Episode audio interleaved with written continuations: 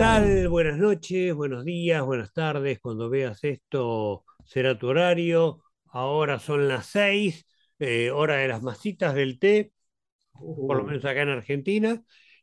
Y tengo a mi izquierda o a mi derecha, de acuerdo a cómo estés viendo, a Nicolás Igarzábal, que estuvo hace poquito acá en esta, en esta columna imperfecta, que solía ser un programa de radio y que devino en estas entrevistas imperfectas, porque el hombre es bastante prolífico y hace poco estuvimos charlando, creo, de su libro de Cemento, estuvimos hablando, no me de acuerdo Panda, muy y de Panda. ¿de cuál? Estudios Panda también, De Estudios PAN estuvimos hablando. Eh, ¿Salió hace cuánto? El año pasado, en noviembre, sí. En noviembre. Bueno, y ya ahora tenemos un, su cuarto libro. Vamos. La bomba musical, los brujos y la explosión del rock alternativo en los 90, con una etapa muy Artaud, Es verdad. Pero bueno, la primera pregunta que tengo para vos, Nico, es ¿por qué este libro? Tengo varios porqueses, porqués, o porqués, pero ¿Por qué es que eres? hace unos, hace unos años escribí un libro que se llama Más o menos bien, que es sobre la escena indie independiente de, de rock argentino en los 2000, sobre todo después de la tragedia de Cromañón, como cómo se reconfiguró todo. Y a partir de esas bandas del indie, todas tenían como ciertos lazos con los 90, ciertas conexiones con los 90, con el rock alternativo, digamos, el rock, el rock más raro, el rock más colorido, El experimental. rock que se llamó Sónico. Sónico también, y después estaba el nuevo rock argentino. Tenía muchas e- esas etiquetas que después Sí, pero charlar. cambiando, ¿no? Con el tiempo. Primero Eh, fue rock sónico, después fue el nuevo rock argentino y después ya me perdí. Por eso, después, está alternativo, está el festival alternativo, después charlamos de eso, pero hay muchas etiquetas que a veces son media marketing y a veces por ahí coincidimos en, en algo, ¿no? Pero el Indie 2000 me parecía eso, que había muchos links con, el, con los 90 y me gustaba trazar ese mapa de los años 90 que encontré como toda una gran escena, una escena que tiene sus protagonistas, sus músicos de tal generación y de tal zona geográfica, que tiene un padrino como Daniel Melero y un Gustavo Cerati que andaba también dando vuelta por ahí, tocando de invitado, recomendando las bandas. Había lugares como Di Giulia, como Cemento, había el sello Aguilar, estudio de grabación Aguilar, y había un festival, que justamente el que decíamos recién, el Nuevo Rock Argentino, que era el festival que aglutinaba estas bandas nuevas, era como lo, lo nuevo, digamos. Entonces, en todo ese mapa, me gustó, me interesaba meterme en esa movida para conocerla, porque me gusta, es una banda, son bandas que me gustan mucho, están los brujos, pero fue inevitable meter Babasónicos, meter Juan la Loca, eh, Suárez, ahí con Blefari, eh, Martes Menta, Tía Newton, toda, toda esa movida que muchas veces la, la sentí nombrar o que se hablaba de, bueno, En Pablo esa época, cuando se desarrolló esa movida, sí. eh, ¿vos ibas a recitar eso o eras muy chico todavía? No, era muy chico. Yo lo vi en la tele, me acuerdo. Tengo un recuerdo de verlo de chiquito, incluso en Agujerito sin fin, con Julián Wedge. ¿Y cuál fue, qué fue lo que, porque si bien vos me decís que en el libro contás toda la escena y aprovechás para Sí, contar toda la escena, el eje que vos elegís son los brujos. Sí, sí. ¿Qué fue lo que te pegó de los brujos? Incluso no la cuento yo, sino que yo investigo y hablan los músicos. Obviamente quiero ac- aclarar eso, no es, no es una biografía de, de- de mi vida con los brujos, ¿no? Sino ellos No, no, no, pero me interesa a mí saber tu motivación personal para escribir sobre los brujos, que te deben haber pegado, porque los brujos son como el núcleo de tu libro. Sí, es una banda que siempre me impactó por, desde lo visual, por los trajes, por la vestimenta. De hecho, entrevisté a su, a su vestuarista, a Vero, a Vero Evaldi, para ver cómo iban cambiando esos looks. Me parece re importante. Sobre todo en estos tiempos, incluso, ¿no? Que son tan, estos tiempos tan instagrameros o tan visuales todos. Me parece que ellos le daban mucha pelota a eso, siguiendo la línea de Kiss o de Bowie, esa línea de performer, digamos, de disfrazarse, de hacer una fantasía. Me, me impactaba desde lo visual y después de lo musical, las canciones, me encantaban los tres discos. Eh, fin de Semana Salvaje, primero, San Cipriano, que es el segundo más oscurito, y el Y tercero, Guerra de Nervios. Esa trilogía me parecía siempre muy salvaje, bueno, los videos también, me pareció una banda que siempre me impactó, me sigue impactando el día Y de hoy, no hubo más hasta Pong, que no viene en el nada. 2018, si mal no recuerdo, del 2008. Exactamente. Ellos duran 10 años, se separan y vuelven casi 10 años después. Es una banda digo, que me impactó de chiquito, como te decía, de verlo en la tele de chiquito y me, me- me impacta a los 36 años. Lo fui a ver hace poco, digo, los, los, los voy a ver y es una banda que todavía me dice, che, mirá, tenían dos cantantes, ya con dos cantantes adelante era un montón, dos guitarristas atrás, me parecía que hacían un quilombo hermoso, que, que sigue tirando una energía desde los 90 hasta hoy, que me sigue impactando, por lo menos en lo personal, más allá de haberlos visto, ¿no? Y eso, pero me sigue llamando mucho la atención. y Me parecía la banda más importante para, para contar mi libro, porque siento que le llevaba un poquito de ventaja en cantidad de discos o de, trayectoria a los, a los babasónicos que vienen en el 92, por ahí con Pasto, un año después que Fin de Semana Salvaje. Después viene Juan la Loca también con Electronauta, que es 93. Entonces los brujos siempre los vi como un poco cabeza, cabeza o punta de lanza de, esta movida, que después se separan y aparecen, no sé, Babasónico sigue tocando 30 años, cada uno tiene su, su camino, ¿no? O, Suárez se va separando, Peligrosos Gorriones se separa, pero los brujos me parecen importantísimos como cabeza también del festival, ¿no? De este nuevo rock argentino. Entonces le metía a través de ellos como protagonistas y se va como todo eh, mermando un poco de ellos, me parece. ¿Y cómo investigaste esa escena que no pudiste vivir por una cuestión de edad? Eh, Sí, no- eh, más allá de que debes haber entrevistado toda la banda o sí, colaboró toda la banda, esa es otra pregunta. ¿Cómo sí, vieron ellos la idea de, de un libro sobre ellos? Es muy loco. Tengo un antecedente que es una nota que yo hice en el 2008, que eran 20 años de ellos, eso es el 88, sí, en el 2008. En esta revistita de mis primeros tiempos también de periodismo, desde abajo, no sé si veis, revista desde Sí, abajo, un poquito más. Ahí, ahí, ahí está, sí. revista desde abajo, Los Brujos, de 88-2008. Era un especial, una revista gratuita sobre rock under. Y era toda una revista dedicada a los brujos, una entrevista que yo hablaba con todos y, y reconstruían la grabación de Fin de Semana Salvaje, el primer disco de ellos, del 91, que tiene el hit Kanishka, Kanishka, Kanishka ¿no? No, Eh, fin de semana, es- ¿sabes, no sabes San Cipriano ese? No, en el primero, en, en Fin de Semana. Kanishka está en el primero. Claro, en el segundo está la, la, la La bomba musical, que, le, da nombre al, al, al y, libro. y- ah, ahí está Piso Liso.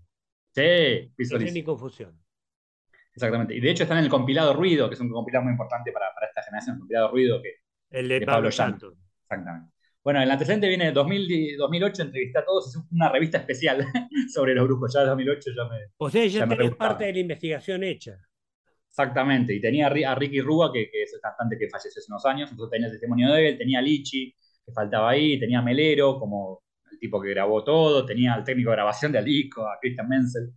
Eh, entonces fue- se fue armando ya desde 2008 que vengo guardando este material y que dije algún día voy a hacer algo, ampliarlo un poco más. Y antes de la pandemia, 2020, enero, febrero, empecé a investigar, a ir a la meroteca, a chequear estas cositas que tenía. A ellos me contaban, no sé, Melero dice, yo los vi en cemento en el año 90 con telonero de tal es, banda. ¿qué vas a investigar en, la hemer- en la hemeroteca? A chequear ese show, por ejemplo. A chequear que el show que Melero los vio a los brujos. ¿A Pero, ¿Cuándo fue? pero ¿cómo, sa- cómo sabes que Melero vio a los brujos en ese show? Pues te lo cuenta él. Me lo contó él, sí, sí, Y sí. vos después vas a qué? A buscar el diario. A buscar cuándo, cuándo fue, qué día fue y qué, con qué banda soporte. Y cuando vos buscas ahí en la hemeroteca, ¿habrá sido a la de acá de la Biblioteca Nacional o a la de Congreso? Un poco y un poco. Y también la legislatura. Tengo, depende si quiero buscar algo muy Ah, chiquito o ¿fuiste a muy... tres hemerotecas para hacer este Sí, libro? sí. Generalmente Wow, voy, me saco el sombrero, ¿eh? son todas muy, muy diferentes. Igual la, la Biblioteca Nacional, recomiendo, está buenísima, están todos encuadernados y vas como recorriendo suplementos, sí, por ejemplo. En el, la, la del Congreso te dan una caja así, media que están todos medio rotosos o se robaron diarios, están todos desordenados, medio un quilombo. Por aparte tenés que saber la fecha en la del Congreso. sí, sí, por eso. Algunas son, son más de como de pedís un mes y le, le metés como grueso y otras más finitas. Pero yo tenía Melero, que Melero me dice, yo a fines de los 90 vi a los brujos tocando en cemento con un par de bandas tal, tal, tal, y, y ahí me cambiaron, me, me flasharon, ahí me alucinaron, qué sé yo. Entonces yo voy a buscar los avisos de suplementos sí, y encuentro ese show de cemento, de octubre creo que era, con, con tales bandas de soporte, entonces yo digo, acá fijo acá, el inicio por lo menos de la historia de, con Melero, ¿no? Sí. Esas cosas voy, voy chequeando, cuando se presentó tal disco de ellos, lo presentan, lo graban y lo presentan tal, en tal lugar, Dr. Jekyll, ponele, entonces voy a chequear el aviso de cuándo fue Dr. Jekyll y esas cosas. Y cuando tocan con Nirvana, que es como el show más importante, chequeo las notas previas de ellos, las notas después. Hay una de Sergio Marchi que entrevista a no sé, un cantante de Nirvana, creo que era, Y a estuve rubio. que soy un poco el villano de este libro, lo cual no, no me disgusta para nada, ¿eh? yo cuando lo puse dije, se va a sentir orgulloso este Marchi. No, ni orgulloso ni desorgulloso, qué sé yo. Es lo que uno pensó en ese momento y no es muy lejos a lo que pienso cuando pienso en aquellos tiempos. Eh, por eso. pero nada, me, causa gracia ver al tipo, eh, Sergio Marchi, siempre mala onda, Pablo Llanto, siempre buena onda. Bueno, Pablo Llanto era el verdadero impulsor mediático de esa cuestión, ¿no? Exactamente. Pablo, Pablo habla en el libro, fue muy importante como, como agitando estas movidas del Suplemento Sí, una sección que era Caras Nuevas, que eran como todas las Me bandas acuerdo nuevas. yo compartía mucho ese punto de vista.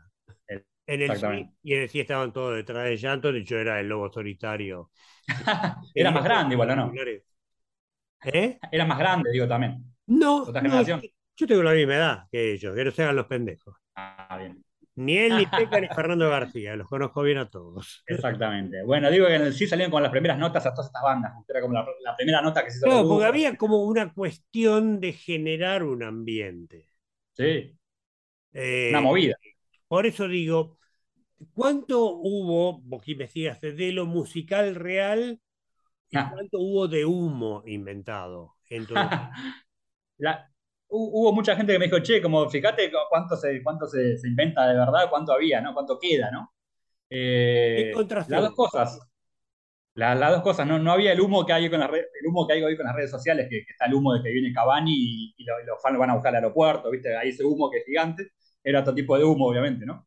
Pero en, en cuanto a lo musical, o a las notas que se le hacían a, lo- a los brujos y a, esta- a estas bandas, todas tenían como un disco, o estaban grabando, eran bandas nuevas, buscaban incursionar o re- renovar en algún aspecto.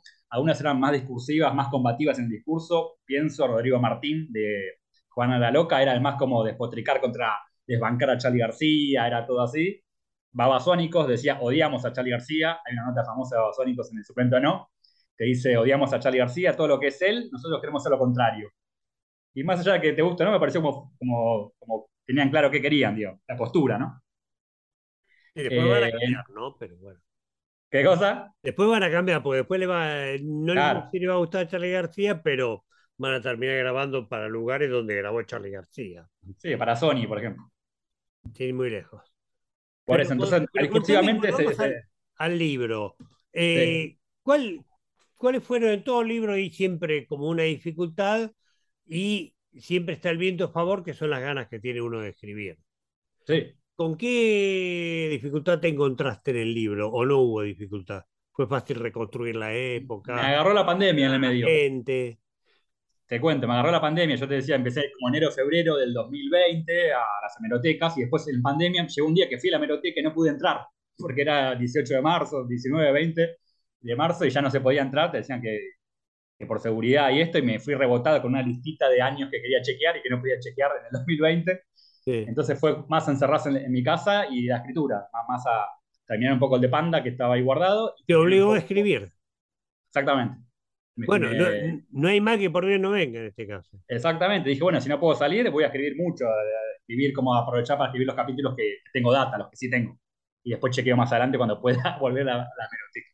Incluso fui a La Plata, a la casa de Ponchi Fernández, que es un coleccionista, un archivista tremendo que tiene un montón de Sí, revistas. Alfonso, el de los subterráneos.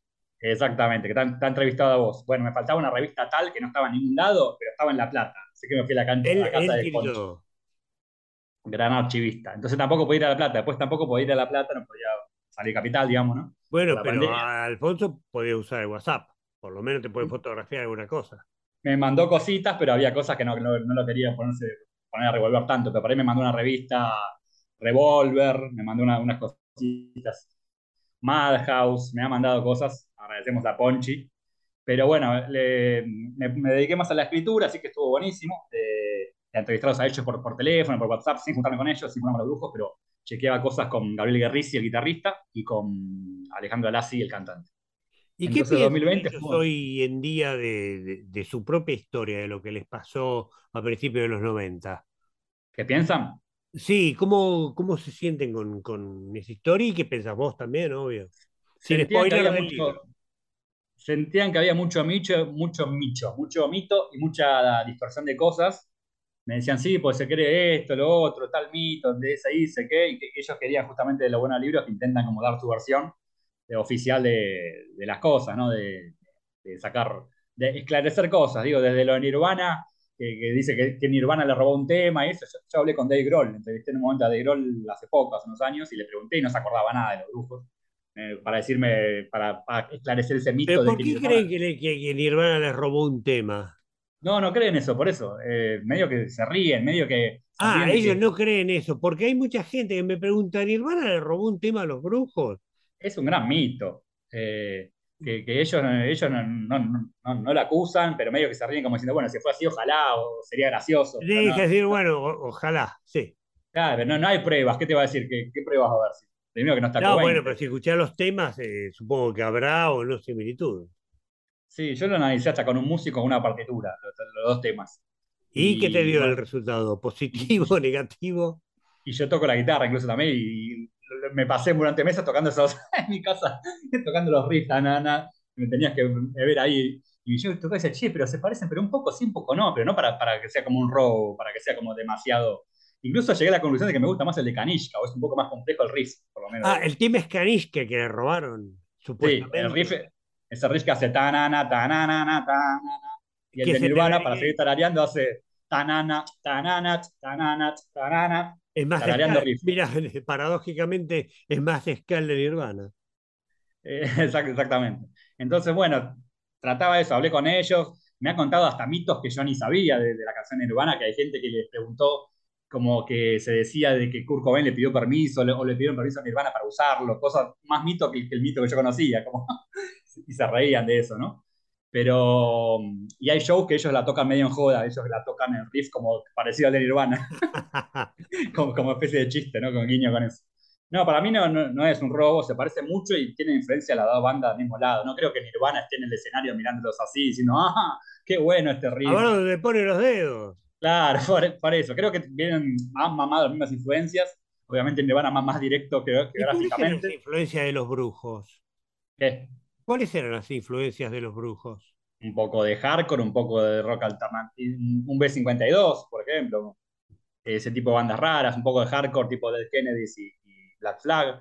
Eh, eh, casi todo Estados Unidos, digo, todo, todo la, nor- norteamericana más que nada.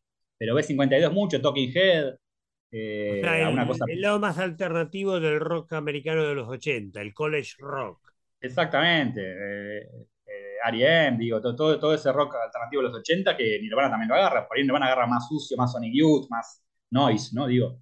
Pero mm, son contemporáneos. Con los Chili Peppers también los compara mucho con los Chili Peppers y medio que tienen la misma Sí, tienen algo los Chili Peppers. Sí.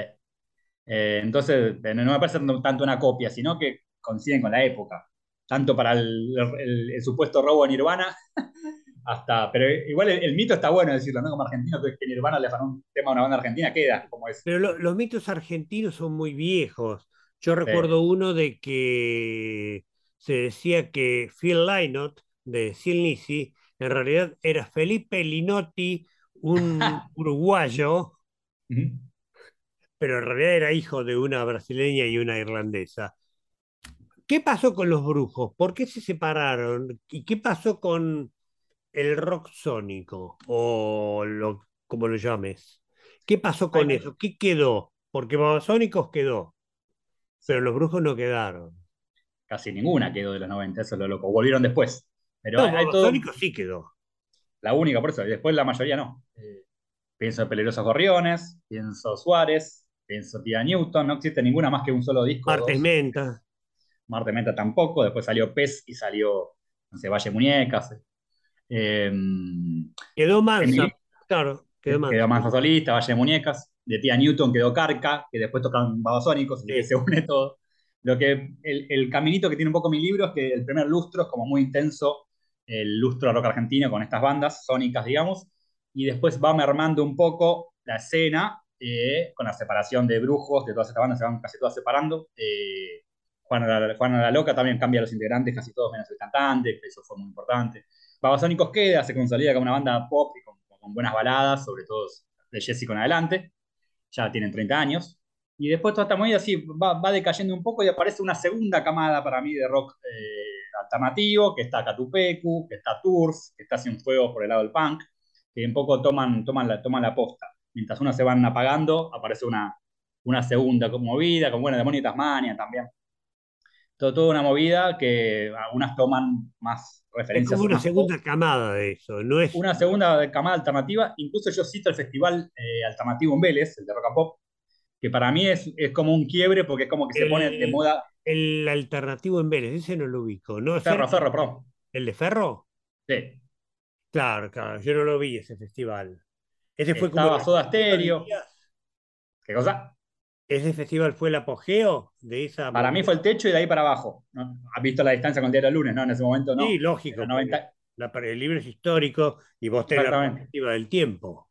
Exactamente. Por eso, cuando yo, yo fui agarrando las etiquetas que bien decías vos al principio, Sónico, era como los Sónicos, después era el Festival Nuevo Rock Argentino, y cuando aparece el Festival Alternativo de Ferro, de Rock and Pop, de Grisman y eso, hay bandas como que, que no son nuevas, está Soda Stereo, Kylax, es como los 80, está Marilyn Manson, está como las, las de afuera más, más potentes, y Nick después está como...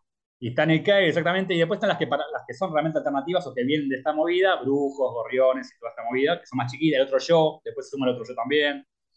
Eh, y también está mezclado con las bandas barriales, que también está ese cruce que analizo mucho en el libro, como después aparece Caballero de la Quema, que tiene el mismo sello que Iguana Records, el mismo sello que, que Juana la Loca, cómo se van cruzando lo barrial sí, sí, con Buena Records, el sello que impulsó a esa Rea. patria de Martín Rea en, Exactamente. en BMK, como le decía Charlie. Exactamente. Bueno, ahí, ahí ya se van cruzando entre lo sónico y después aparece más lo barrial. Cito Caballero de la Quema, pues justamente tocan el mismo, mismo sello, ¿no?